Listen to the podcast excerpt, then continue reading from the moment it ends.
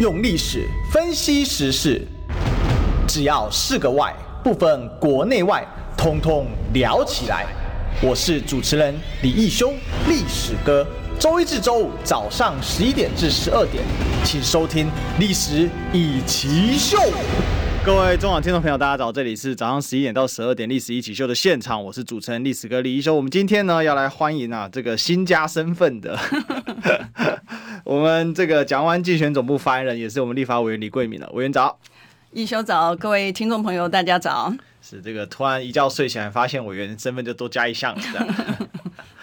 当然，那既然委员今天来啊，我们当然就要来请委员分享一下，就是说怎么会去接这样的一个呃工作，然后呃当初的想法是什么，怎怎么找到的？OK 啊、呃，谢谢一休给我这样的一个表白的一个机会啊。那呃，基本上面来讲，其实整个事情的经过是非常非常简单哈。那过程呢也很顺畅了哈。就是呃，万安委员呢他就征询我的意见，那我其实就欣然接受啊。那大家觉得说，哎，只有这么短吗？为什么这个呃在提出来的时候，难道你都没有深思熟虑哦等等的情形？那我跟大家报告就是，呃，我从小就在台北市啊，所以从一个台北市民的一个角度上面来讲，我真的很希望台北呢能够继续。是一个国际上面重要的一个城市哈，我想如果有很多的这个呃听众朋友呢，你去观察像国外的报道的时候，在最早的时候呢，其实台北它是一个一线的城市，你看到 first tier 里面它一定有台北，可是我们看到最近的发展的时候呢，你会看到台北好像沦落到这个二线的这个城市哈，那最主要的原因呢是，呃，我想这个大家可能看到很多的数据，数据上面也显示到现在台北的这个人口这个。有出走的一个局势，然后我们看到，呃，不管不管是新北也好，台中啊等等的，它都有一个追上的一个趋势哈。那我们知道，每一个国家里面，它的一个国际化的一个都市呢，它的这个窗口其实它是非常非常重要的。那台北呢，因为它在既有的国际社会里面呢，它已经让。呃，就是说，国外的外国的友人呢，他知道哦，有这个台北市，可是我们一定要持续的维持台北，它能够是一个国际的都市。好，那这跟我接发言人有什么样的关系？我们都看到，现在台北的这三个候选人，哈，当然就是万安一个，然后陈时中，然后还有这个黄珊珊。在这三位里面呢，我觉得不可讳言的呢，呃，万安是比较有这个国际观的哈，那他也有比较有国际的历练哦，所以这个就是为什么我愿意出来哈，全力挺他的一个原因啦。因为台北走向国际呢，他必须一定要有一个国际历练的人，好，这是第一点。那第二点呢，我要提到就是说，我们讲陈时中，呃，我觉得从台北市民的一个角度上面来讲，我不太懂他为什么会呃，在过往哈，过往我们看到不管是三加十一的破口，它直指呃是万华是一个破口，嗯、这个万华是台北市哈一个重要的一个区域，他居然讲说这个破口不是三加十一，然后他讲说是万华，万华是破口。当初我们要求他跟万华道歉的时候，我们有没有看到他道歉？我们也没有看到他有任何的道歉的行为。嗯然后今天呢，他要选台北市了，然后他就来跟万华的道歉。我觉得这种的情形在在的都显示，他到底今天是以台北市为重，还是以？他希望台北市变成他人生生涯规划里面的一个踏脚石啊，或者是一个过渡期。那我觉得从一个台北市民的角度上面来讲，我觉得我我个人哈，作为台北市民，我都不能够接受，我不能够接受。那我们再看看他的一个施政，我们看到他们对台北市提出来这个市政的一个白皮书，没有看到他对于台北的任何的有愿景的一个规划，我们没有看到。然后第二个呢，好，如果说你是呃应急，然后你你就上任，那我们要问到说，哎，你在你 CTC 的这个位置上面来讲，现在不是各国的变种最严重的时期吗？你可以为了个人的官位呢，你就落跑了啊！其实我个人我一直在讲啦，我觉得他无心，他就赶快走，其实这个对国人比较好。但同样的，我们反思。对于一个这样子随时会落跑的人，难道将来台北也是他牺牲的呃一个地方吗？好，一个棋子吗？那我们再回来看他过往对于台北好不好？就先不提他对于台北呢，他没有市政的规划，也不先不提他的无能啊。我们我们讲说他对台北好不好呢？一点都不好。我们看到他过往在不管是疫苗方面发放，我们也听到黄珊珊也有出来讲，为什么讯息最后面才让台北知道黄珊珊？我说大家。如果记得的话，黄山那时候还气的不接他的电话啊！大家如果记得的话，那你为什么同样是在六都，在整个台湾的你，你执掌所有的资源，为什么单纯的你歧视？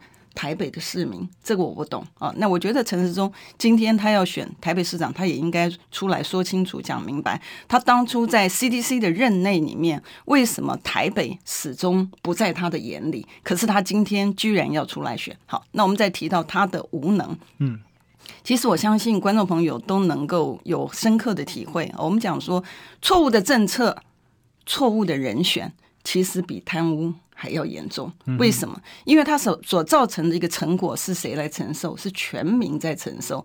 我们看到防疫呢，这个不是我讲的哈，防疫的部分呢，国外外媒都已经讲说，前期防疫成功是因为。台湾的人民很自爱，因为前面有 SARS 的经验，所以大家碰到问题的时候就戴口罩啊等等的这些哈，自我的一个配合政府的一个动作在做的。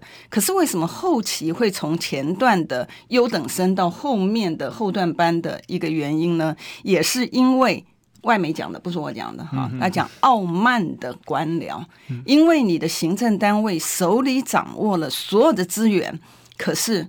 你没有把这个资源用在对的地方，我们看到钱乱花。我们先不去讲这些东西，我们要提到的就是说，好，老百姓连卑微的请教你，新台湾模式是什么模式？让你说清楚、讲明白，让老百姓他可以去配合你的动作去做这个防疫，你也说不清楚。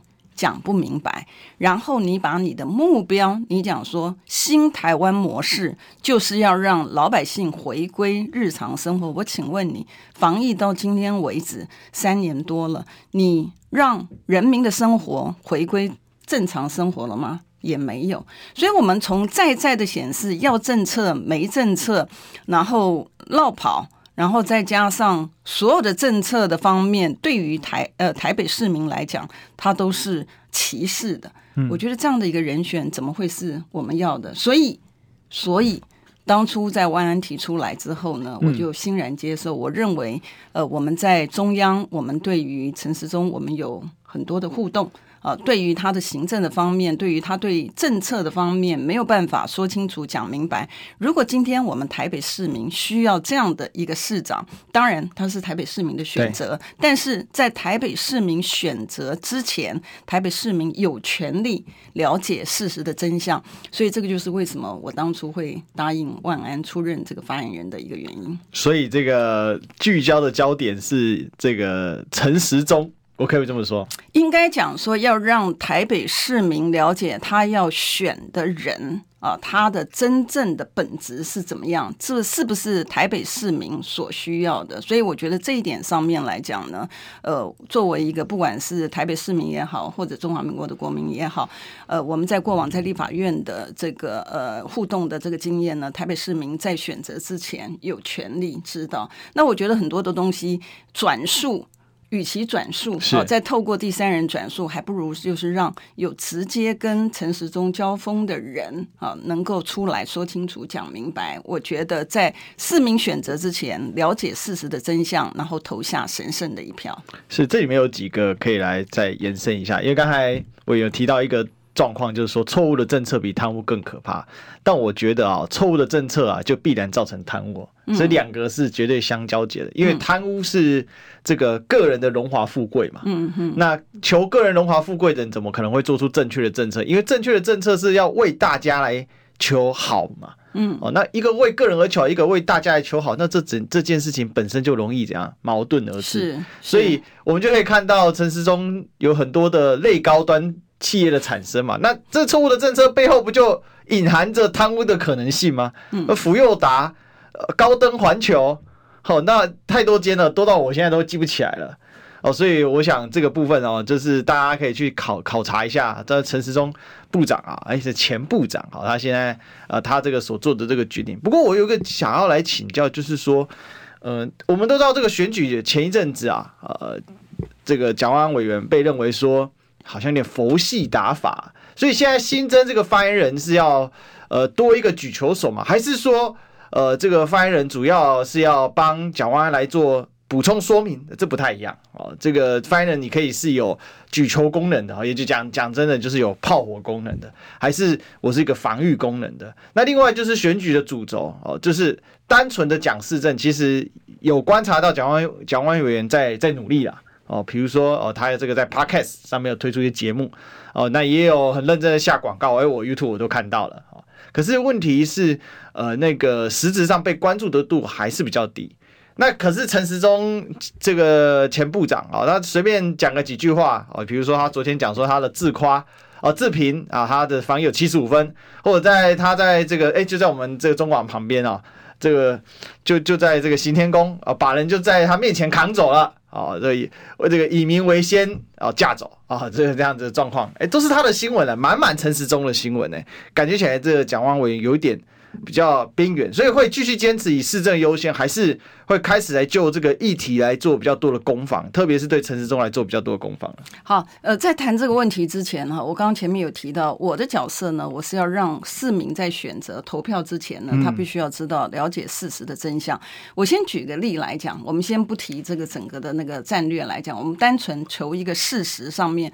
刚才一休提到有一件事情呢，就是呃，这个以呃陈时中表示以民为本，然后呢，他居然以民为先，以民为先，好，然后他就把这个人给架走了，对，把人架走了，这样是以民为先吗？可能听众朋友觉得说，哎呀，你这个只是口水，但不是哦，听众朋友，我要跟大家特别报告，有一些的小事情呢，你就可以看到它的后遗症啊。我们我们提到在过往，大家知道这个国务机要费吗？哦，国务机要费的部分呢，我们都大家都觉得说，哎，这个贪污是不可以的啊，怎么可以做这个贪污的事情？可是在野党这个民民进党怎么做呢？嗯，民进党就是说，即便在野党再怎么样子抗争，民进党呢，它可以通过。国务机要费的除罪化，所以你要知道，执政的人他是拥有绝对的权利。所以你如果选错了一个人，我刚刚提到的，就是说错误的政策跟错误的人选，他其实造成最终的后果是谁来承受？是全民来承受的。所以这一点大家有事实已经可以证明。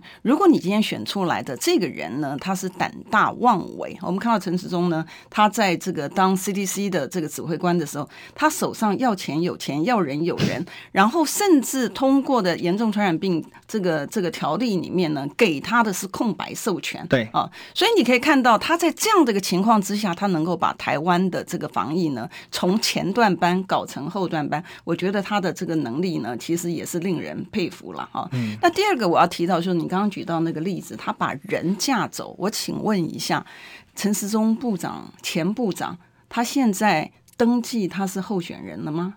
还没开放啊，还没开放啊，所以他是不是正式的候选人呢？应该也还不是啊。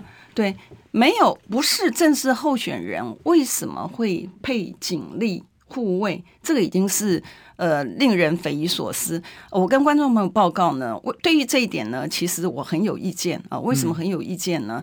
因为大家知道呢，在立法院里面呢、啊，跟骚啊，我们跟骚法当初就是因为很多的妇女朋友啊，她在这个夜间回家的这个时候呢，或者是平常常常发生这个问题。那妇女新知呢，还有很多妇团呢，她其实都很多的这个请愿的事项。她讲说，这个跟骚啊，他们推动了几年。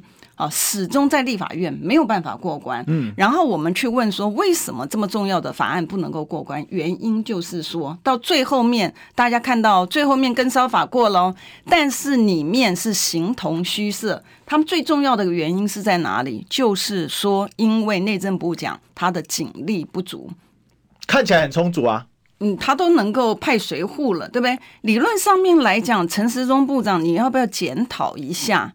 在对于跟骚的部分，警方是因为警力不足，然后他拒绝一个民团里面要求的跟骚法通过。然后还有我在讲立法院里面呢，这个农委会的时候，我请教那个陈吉仲啊，就是说对于动保的部分、动物的保护的部分，我们看到很多虐待动物的这个情形嘛。那我们说，哎，这个动保的这个警察，他说不需要哈，警察呢有警力。来支援就好了。我说是内政部讲说他的警力不足啊，所以对动物保护的部分，内政部警政署他一样拒绝。他的理由就是说他的警力不足。好，这些的民间需要的东西，警力都不足，他都不能够支援。可是对于一个还没有登记的候选人，他居然会有随护。更离谱的是。呃，更离谱的是，我们还先不讲随护他花的这个钱是民众的钱，我们先不讲这个。更离谱的事情，他把民众架走。我要请问，我也认为警政署应该出来说清楚、讲明白。你凭什么是那个百姓在那边？他没有资格在那边，只有你陈时中有资格在那边吗？那你架走他的一个理由是什么？是他不可以有言论自由，他不可以有行动自由。这个百姓他闯进去你的民宅了吗？没有吧？现在还没有登记作为一个候选人的他，居然就是有已经有维安了。嗯，啊，他是已经到总统级的候选人吗？还是是什么状况？我觉得警政署你要不要出来说清楚、讲明白？现在是民众只要看到哪一个动线是我们陈时中前指挥官他要到的地方，我们就要回避。然后让他有顺畅的一个通道吗？今天到底是怎么样的情况？今天还不是正式候选人，就已经有这些违法乱纪的行为。我觉得他们的说法很简单，因为安倍晋三就是这样被暗杀掉的，所以呢，现在要尽量的保护高人气的陈时中，所以呢，这个不能松懈，说赶快把他架走。是，所以简单来讲，哦，简单来讲，这我们的执政党，我们民进党的逻辑就是我们的宪法。可以不要管，宪法里面讲人民的自由、基本人权可以不要管。然后呢，对于这个言论的自由，你也不在乎。所以宪法跟法律的规定，通通可以不要置之不理。今天台湾是到了集权专制的一个社会体制吗？你今天行政单位，你可以凌驾在司法之上。我们讲上次讲说这个数位中介法呀。呃，数位中介法就讲说，哎，这个行政单位在法院裁判之前呢，行政单位觉得你的言论是假讯息，他就可以给你一个警示了。所以上次行政已经凌驾在司法之上，现在居然行政凌驾在我们宪法之上，嗯，那我们中华民国还是一个民主国家吗？我觉得不是吧。那这样子陈对陈时中来讲，他的这个优势还蛮明显的。虽然看起来台北不是他在执政，但是。呃，看起来中央还是给予他很大的一个支持哦，不然如果警察没有被下预先命令的话，怎么可能做这种事呢？直接把他拉走。那我其实我们也可以看到这几年民进党的这个做法。我们知道陈家钦为什么会从高雄市警局局长啊，那成为第一个啊没有做过台北市警局局长，然后就直升到中央来做啊这个警政署长。他当时就是陈局市长任内啊，他们就实行了眼不见为净策略。好，尽可能的让你眼不见为净啊，所以说里三层外三层啊，隔得很远远的。那我想他们这个大概是这样同一个策略的沿用，包括现在警政署长又是台高雄市警局局长延延任嘛，哈。但我想是这个地方。不过刚才口误要跟大家更正啊，刚才应该是这个在龙山寺啊，不过我想那已经成为历史名场面，不管在哪里啊，因为呢就看到陈时中哦在后面，然后前面的一个人直接被架走，后面就直接就拿出以民为啊以民为呃以民为先呐，好这样的一个。这个做法啊，不过话说回来啊，那现在我觉得有一个根本就是，很多人都说蒋万安他现在最弱的其实是年轻人这一块哦的这个票的部分。那当然，这可能不见得跟他个人特质有绝对的关系啦，可能跟整个国民党的队形有关系啦。哈，我们也知道国民党的支持确实啊，年轻人是少很多的哈。那现在是呃，这、这个发言人的话，诶。我们本来以为会找个年轻人哦，当然这个委员是长保心态年轻，但是问题是这个这个里面哦，年轻人看的还是会可能会看这个实际的这个怎么讲啊？那就是有没有跟我是同样的啊？这个看起来是年轻人，这找我都是老人了，对不对？他们可能我我以为蒋万委员会这样找，还是说这个发言人团队还会再扩张呢？呃，应该是这样讲啦，哈，我我觉得就是说，我们的这个整个发言的团队呢，其实并不是只有这个发言人而已嘛，哈，有发言人，有这个副发言人，然后还有这个所有的竞选团队。我觉得万安在做整个的安排的时候呢，他会考虑到所有的不同的年龄层的一个分布，啊，所以他不会特定的，因为毕竟我们讲说台北市我们将来的发展是要往国际都市的一个方向发展，所以那你既然要往国际呃。国际都市的呃形象的一个方向发展的话，那当然你所要涵盖的能够发言的这个人的部分呢，它应该涵盖各个不同的一个年龄层，还有他的视野，还有他的这个经验嘛。好，所以跟大家报告的就是说，呃，不要灰心哦，我们还是还有很多的这个年轻的朋友们呢，都是在这个竞选团队的里面，他们的角色呢也非常非常的一个吃重。好，所以我只是我只是这个呃发言人之一啊，因为除了我之外呢，还有李德伟呃，李委员他也是这个发言人。那此外呢，还有像很多的副发言人啊，黄子哲啊等等的。所以，呃，任何的呃台北市民呢，你有任何的意见呢，都欢迎随时呃让我们知道。然后你心里有所有的疑惑呢，也让我们知道，因为我们要在你投下神圣一票之前，让您知道所有的一个事实的真相，作为你投票的一个依据。我想这个是呃很重要的一点。否则的话，我想在过往呢，民进党最擅长。的就是他的选举的操作，而且呢，你如果去看他选举的操作的方式，因为我是律师了哈，所以呃，我处理过很多的案件，那我也比较能够就是从这个很杂乱的里面把重要的东西厘清啊，摘取出来，然后去把它厘清了哈。所以呃，但是我相信台北市民的水平其实是蛮高的哈，也是非常非常的理性。那当然。他在投下他神圣一票之前，他必须要知道所有的情形哈，而不是说让民进党的这个大内宣、大外宣的这些的情形呢被蒙蔽了他作为选择的一个事实的真相。所以，为什么我出现的一个原因呢？我觉得这个是呃一个非常重要的一个因素。好，所以呢，为什么要进广告呢？因为时间到，我们进广告。用历史分析国内外，只要是个“外”。通通聊起来！我是主持人李易修，历史哥，请收听《历史一奇秀》。欢迎回来，这里是《历史一起秀》的现场，我是主持人历史哥李易修。我们今天的现场来宾呢，是刚刚新增头衔的，担任蒋万安竞选呃发言人的这个李桂明委员，委员长。大家好。是这个，当然，既然当发言人，我们就当然要一些事情来考考验一下，因为蒋万安事实上前阵子。呃，现在大概开始开始感觉有一点在选战的味道了啦，哈。那我想主要还是因为前阵子大部分的政党都还在处理所谓市议员这一块，所以我们可以看到大部分的扛棒啊都是以市议员啊比较多。那可是。蒋万安的主诉啊，事实上很早之前大家就知道他要选了，那他也开始正式宣布参选了哦。但是正式宣布参选的时候，又遇到一些呃像疫情一些等等这些状况，好像也没有很很明确哦。反而是陈时中宣布参选之后，各大新闻都在他身上，所以很多人就批判说：蒋万安，你选举啊躺平哦，你的主诉是什么呢？你的主攻是什么呢？那先不管陈时中到底讲了什么话，可是民进党在他最近开了中常委来提名。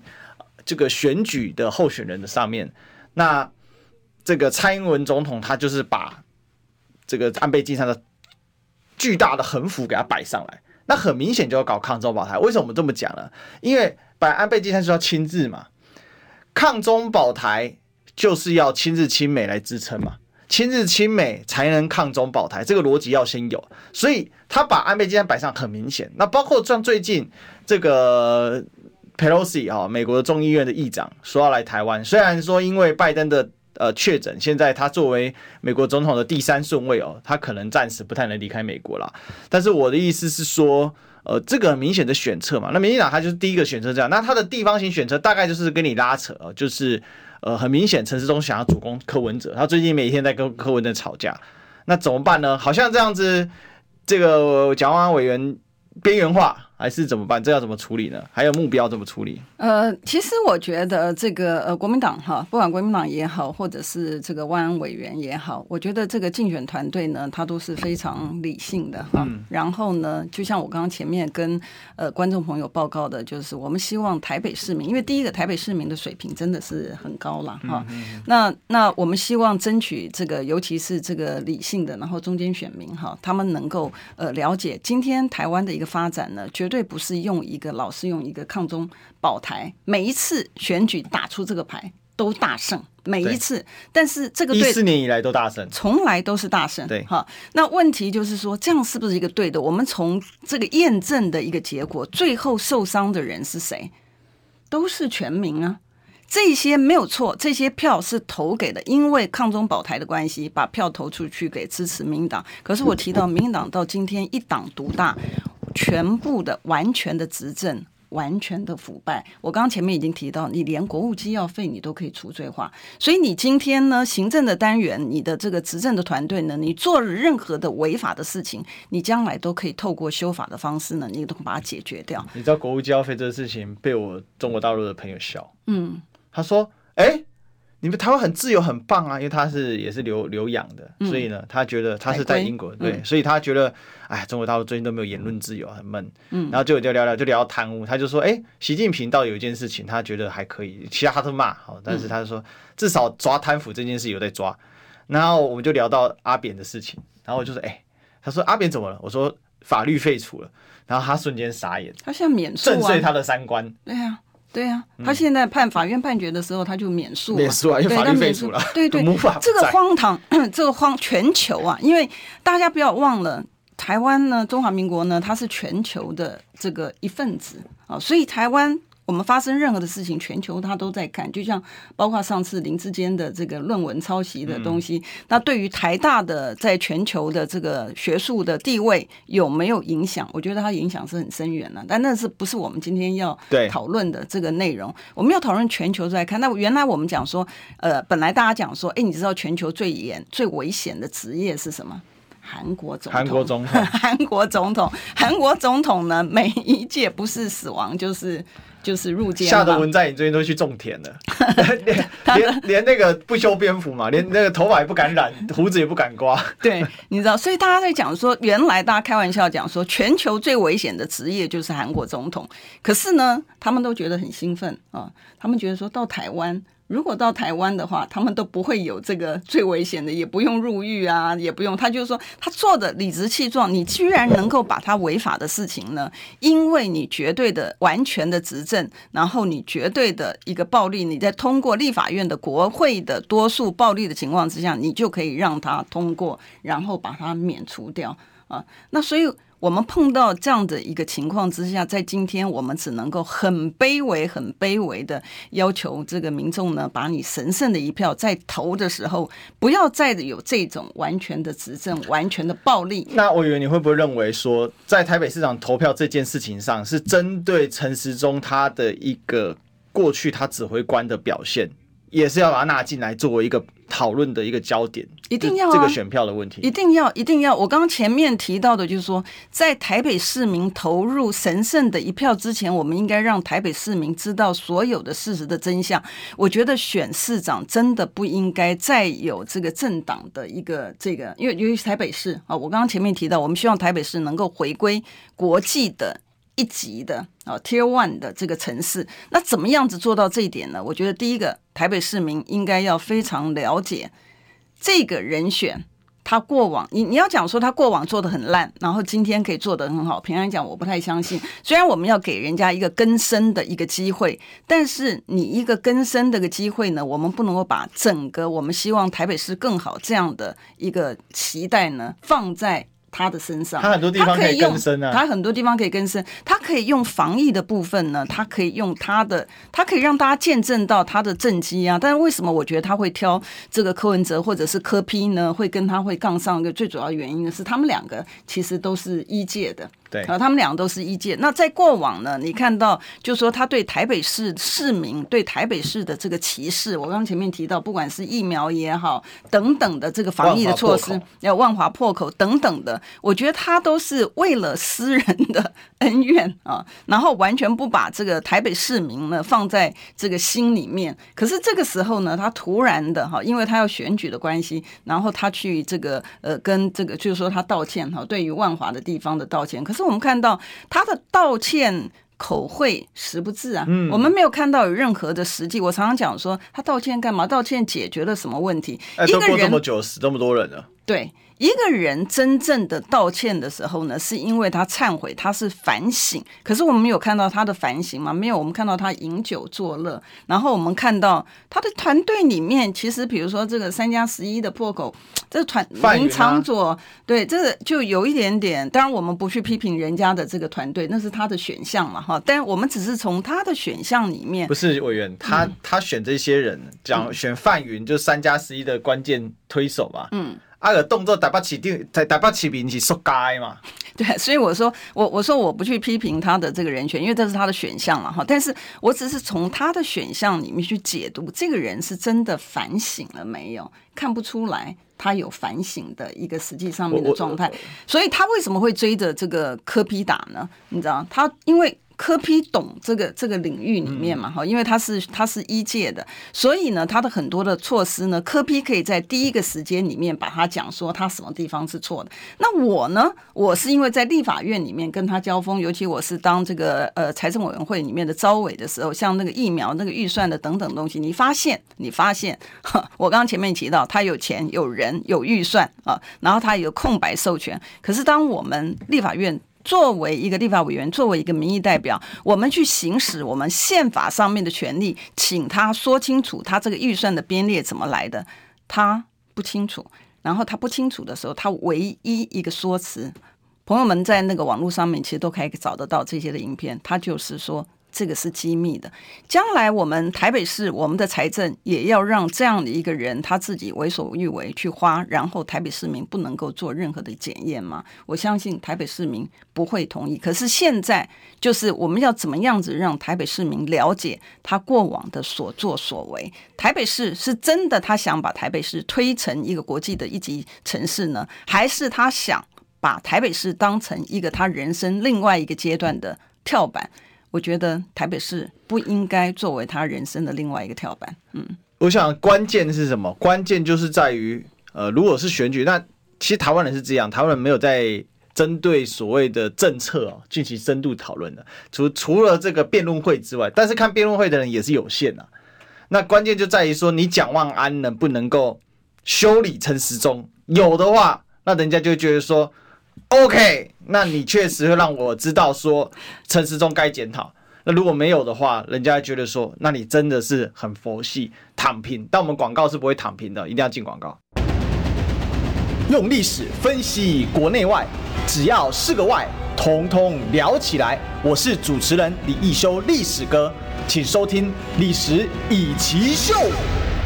欢迎回来，这里是历史一起秀的现场，我是主持人历史哥李一修。我们今天的现场来宾是刚新增职位的哈，这个台蒋万安竞选的发言人啊，我们的李贵明委员委员长。大家好，是我想刚才上趴要进广告之前，我那个提问啊，就是其实讲真的，为什么陈时中现在根本不鸟其他的候选人？他的目标就是狂打柯文哲，因为很简单，他。不把其他人放在眼里。第二个，他所组成的团队很明确，他就是要抓百分之三十五甚至四成的民进党的基本盘呐。哦，因为他就把三加十一里面的祸首全部都抓进来了嘛。所谓的他的这个陈时中的这个组成啊范云呐，哦，或者是把这个林长佐都抓进来嘛。林长佐当时还被这个华南市场的这个自救会的会长当然就刮啦。好，这成形成了那个。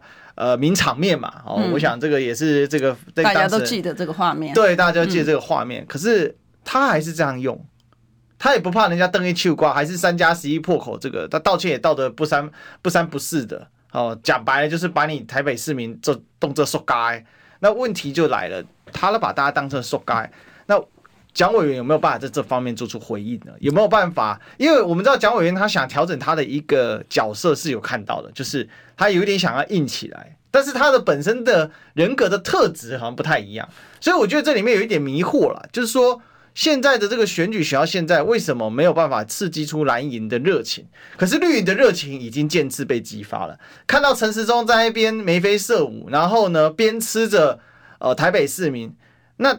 其实绿营基本盘是很爽的，因为他们会预设台北市民就是懒的啊。那我我边吃着你，你死了七八千人，讲白了，内心里的小恶魔就是他血龙国民党给送了。这你不要骗人说没有人这样想嘛。哦，那我想这个问题很很大，就是有没有办法点燃你的选选举的基本盘的热情？尤其是这是个萨卡都，有可能你还会你还有一些选民会被分出去。对，呃，我想如果观众朋友让我们有一点时间的话，我觉得像我刚刚前面提到的哈，就我觉得台北市民呢其实是理性的呃居多了哈。那当然各个政党有他各个政党的这个基本盘，当然呃从我们的角度上面来讲，我们也会巩固我们的这个基本盘嘛哈。但是最重要的，我觉得今天应该台北市民在投下他神圣的一票之前呢，应该有一个理性的一个呃思维啊。为什么呢？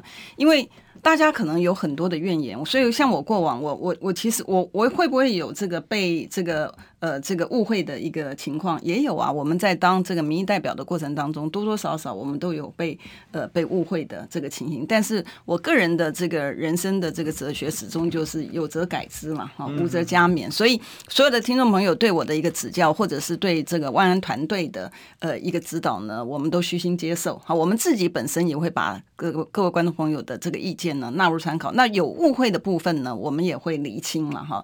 那我觉得呃一贯以来。我们如果去看这个历史的这个呃经验上面呢，我们大家可能会觉得说，哎，这个。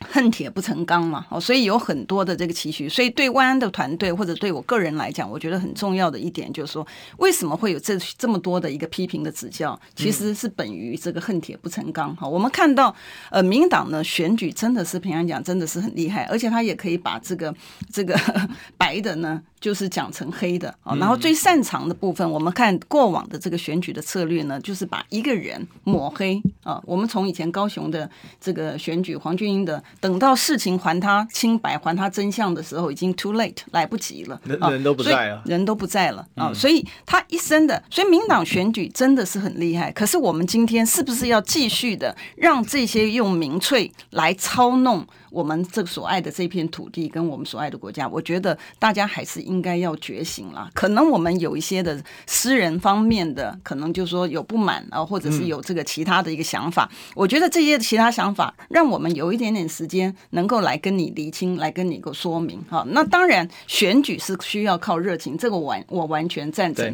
怎么样子让？这些热爱，不要讲说什么蓝营绿营啦，我觉得让这些热爱这片土地，我们希望我们台湾，我们希望我们中华民国能够更好的这些的人在投票之前深思，究竟是这些的枝微末节比较重要，还是是说整个。国家的发展，整个台北市的一个未来，它是比较重要。我要跟大家报告，我在国际间上面行走很久啊。那我看到的就是说，你必须要有一个强而有力，就算没有强而有力，要有一个国际间尊重你的一个，不管是国家也好，或者是这个地方呃也好，你。你以前在过往，你会讲说，人家问你说，哦，你从哪里来？在国际间呢？哈，问你说你从哪里来？你讲说，哦，我从台北。然后他家会讲说，哦，台北很好。然后它是一个呃国际间很重要的一个城市。曾几何时，台湾台北这个城市呢，它在国际间突然它的重要性呢，它视为了。我觉得这个时候很重要的一点，就要把这个。台北市在国际舞台上面一个重要的城市，我们要把它拉回，甚至要往前进。我们希望台北将来，比如说很多的沙盒啊，新创的啦。啊，然后像这一些的，有一些的，我们年轻朋友有很多的创意啊，不想不管是说，哎，他是他是，比如说我们讲说元宇宙啊等等的这一些的创意呢，能够在台北市生根，因为因为你要知道，所以所以接下来蒋万安会提出说，我要如何让这个城市更国际化，或者是他对这个城市的愿景。其实我觉得选市长这件事，有点像选台北市这种六都比较大的城市哦，因为台北真的很特殊啦，哦，就是首都嘛。那台湾最国际化的城市，那就是很简单，市长要有一个大的宏图跟愿景。是对，如果说不想沦为所谓的民粹式的对决，又被抗中保台所绑架，嗯，那你的理念就要很清楚，你的台北市的定位是什么？嗯，要喊出一个口号，然后你的这口号之下，当然你要有执行的过程。现在我们就是很疑问说，那蒋万委员他他的这个所谓他的主诉在哪里？要打造国际城市嘛？好，那怎么打造？怎么做？不是说，哎、欸，我在国际历练了，所以我就是国际城市的人才。那当然，其实我们看到民进党很多也是海归回来的、啊，很少啊。他一点这个国际观都没有啊。对啊，对，所以他他他可能是海归的，可能是，但是他表现出来，你就完全不觉得他海归。你去查他履历，哎、欸，所以他竟然在美国读了四五年的书，甚至在那边做事情，搞了好几年才回来。嗯，因为我们都知道，像台独运动那个发爬回来，很多现在在民进党都位居一些位置。嗯，那发爬在美国搞多久？现在还在搞。我我去我去那边做这个交换田野调查，我还做过发爬的 department。嗯哼，所以那那那个那个哎，不是 department，是那个 townhouse。但是所以我是说，这个是两件事，就是你的学历经历跟你做不做出来。这完全是不一样，没有错。对，所以它它的这个主数在哪里？对，呃，我刚刚前面提到哈，把台北规划回到这个国际城市哈，这个我觉得它是一个最重要的了哈，因为台北呢，作为一个呃中华民国台湾呢，它接跟国际接轨的一个非常非常重要的一个桥梁。那我觉得在这一部分来讲，其实那个谁柯批他其实也有努力啊，他有努力，嗯、但是很遗憾的就是说，呃，我们看到这八年很多的重大的一个建设的部分。份呢，其实都停滞嘛，哈，不管是这个呃大巨蛋也好，或者是其他的这个设施呃也好，那我觉得就是说，所以这个就是说，第一点，为什么我觉得这个呃万安呢，他有这个国际的经验，而且他也在国际的律师事务所里面待过，所以接触了很多东西呢，其实也是跟这个商业的部分呢是相关的，不管是并购也好，或者是呃呃其他，因为他原来当。待的那个 law firm 呢，其实，在加州呢，其实，在做科技方面呢，其实也还蛮有这个名气的哈。所以我，我我呃，万安呢，他应该不会是只有说单纯的这个留学而已了哈，他还是有实务上面的国际上面的。那他比如说亮点好了，那我们都知道具象化的东西最好讲啊，比如说柯文哲最搞不清、搞不懂的就是那一颗蛋，嗯嗯，哦，不管被民进党卡或者什么卡，但选民其实不太会去。去管你什么卡什么卡，嗯，哦，他只会管你你蛋能不能孵出来啊？那比如说我喊我喊一个民粹的口号啦。啊，一个台北市这这国际城市，啊，连一个巨蛋都无，是要国际啥？嗯，对不对？我如果喊这个，那就死翘翘了呢。嗯哼，对，所以所以我才有没有一个主数？对，所以我才讲说哈，你要有这一方面的经历，其实是蛮重要的。我觉得科比当初呢，可能被被误导了哈，他被误导，因为为什么呢？他他因为只要是民粹式的一个选举，他造成一个结果呢？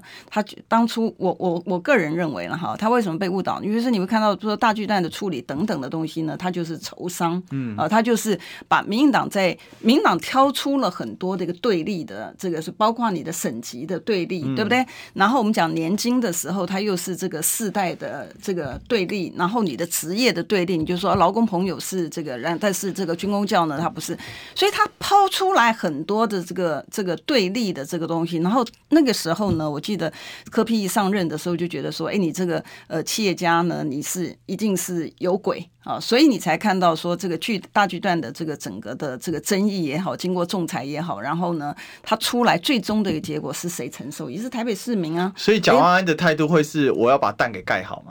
呃，我觉得所有的我刚刚前面提到的，不管是中，因为你要知道哈，为什么我们今天还能够有台积电的护国神山？讲回去，真的对于中华民国贡献很大的人是谁？蒋经国啦，嗯，哦，真的蒋经国先生，然后他带领的团队，你看，包括李国鼎、赵耀东，呃，这些的人，他做了很多的事情。你今天平安讲，民进党有脸去讲说我们的经济成长怎么样？我自己还真不敢听啊，为什么呢？因为你现在是享受前人种树的。一个后果，那你今天应该考虑的是说，好，我们今天如果有这样的一个执政的一个呃地位，那我应该要帮。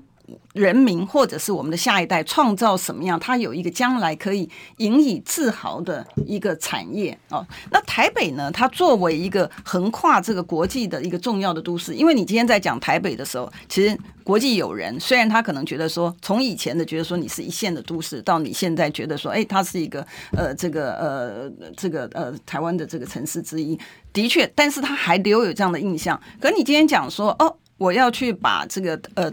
重新再打造，它是需要时间的。我不是说它不可能，可它需要时间。那今天我们很容易的让台北市呢，因为我记得这个呃，郝郝市长以前郝市长在说，郝市长在做那个那个那个那个步道脚踏车步道的时候，那时候他也被骂得很惨，对不对？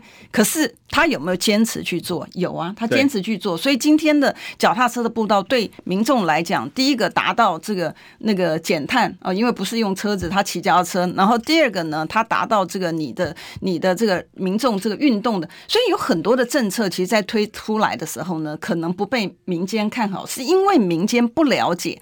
那郝市长呢，他当初为什么有这样的一个高瞻远见呢？就是因为他也有国际经验。好，郝市长平安讲，我们他他有国际经验，所以他可以把这些的他知道未来啊，比如说像现在你在喊说减碳、减碳、减碳，等到你要到减碳的时候，你才去减，来得及吗？都来不及。所以当你知道国际的趋势的时候，你去布局的时候，你去做你的市政的规划的时候呢，你就会把这些的观念呢带进来。嗯，你他忍受，我记得当时郝市长他是忍受老百姓对他的批评哦，啊，不管是花博也好，其实不止这个这个人，这个这个脚踏车的这个的。我记得花博的时候，郝市长也是被批评的很惨。不过我因为最后一点时间哦，嗯、我有有一题我一定要最后问完了，就是当然我我这么讲好了，就是汪安委员，比如说巨蛋哈，这具体而呈现的东西，我认为就是要或不要，做完或不做完，嗯、你你要做就是跟护树团体杠上，那不要怕得罪人。哦，我的就像您刚才讲的，不怕被人家骂吗？好市长可以扛啊，不怕被人家骂。因为台北市民的逻辑跟我觉得跟其他地方不一样。台北市民要就是要做全台湾最好的，林北个修多了，就是他们就要这种 kimoji 嘛。哦，那最后一个问题就是国民党能不能整合团队？好，因为现在的问题哦，国民党还有很多有很多明星市议员哦，比如说最有名的年轻世代就徐巧芯，他有没有办法整合进来呢？有没有像是陈世忠这样大蓝草连？秋瓜都进来了，哦，对，他根本不是民进党籍的，他一样去开中常会，秋瓜都进来了，有没有可能？最后一点时间帮我们分享一下。嗯、呃，我觉得哈，这是一定要做的了，哈，有很多的在选权这个争取提名的这个过程当中所引爆的一些的误会，哈，这个就是小我啦。啊，我觉得这个是小我，那个不管是任何人在小我的过程当中有没有受委屈，肯定有。啊，我也相信有，因为我们我们我们自己本身其实也会有碰到这样的状态，所以我还是要鼓励的，所有的不管是这个呃蓝营的支持者也好，我们都要支持，我们都要坚持啊，在这个这么重大的一个时刻啊，相较于小我跟大我呢，有时候我们委屈一点啊，那个呃小我牺牲一点，其实平常讲就。呃，可能听众朋友会觉得说，哎，那你讲的这个轻松的轻松容易，你自己没有体会到呃这个相关的这个类似的情形。我跟各位观众朋友报告，我有 我的深我的体会呢，非常非常的深刻啊。但是呢，我要提到的就是说，如果我们很在乎我们自己个人的这些小我的这些的恩怨呢，那。让这个大我牺牲掉之后呢，那个将来会是我们真正后悔的。因为人生走一遭呢，我们走希望它是能够继续的延续、继续的一个传承啊。嗯、所以在今天，谢谢这个栗子哥给我这样的一个机会呢。呃，我加入这个呃万安的团队呢，我就是希望。呃，我们台北市民能够有一个明哲的一个选择。我们希望在整个的过程当中选前，能够让大家知道呃事实的真相。我们也希望台北市民能够跳脱呃原来的这个政党的这些的一个意识，让台北市能够更好。我们能够让我们自己，让我们的下一代能够更好。我觉得这个才是最重要的。对，我想接下来选举会越来越激烈哈。那看得起来，看起来啊，双北也大概是一个话题制造机吧。那或者是北三都会成为今年选举的一个主轴，因为很明确嘛，陈时中时不时来一个金金玉干话，好，但大家都会报。那林佳龙本来就是一个这个这个怎么讲，很喜欢讲一些天马行空话的人。那林志坚就是到现在论文案交代的不清不楚嘛，好，每天都只会你抹黑你抹黑。所以我想北三都已经是成成为主轴，但这个对国民党其实会很有压力哦，因为你就少了，哦，你南二都等于是。呃，就等人家就不用这重兵打你北部就好了哈。嗯啊、呃，时间过很快哈，那我们就下礼拜再相见。好，谢谢大家。好，谢谢大家。OK，好，谢谢大家。那我们就下礼拜见。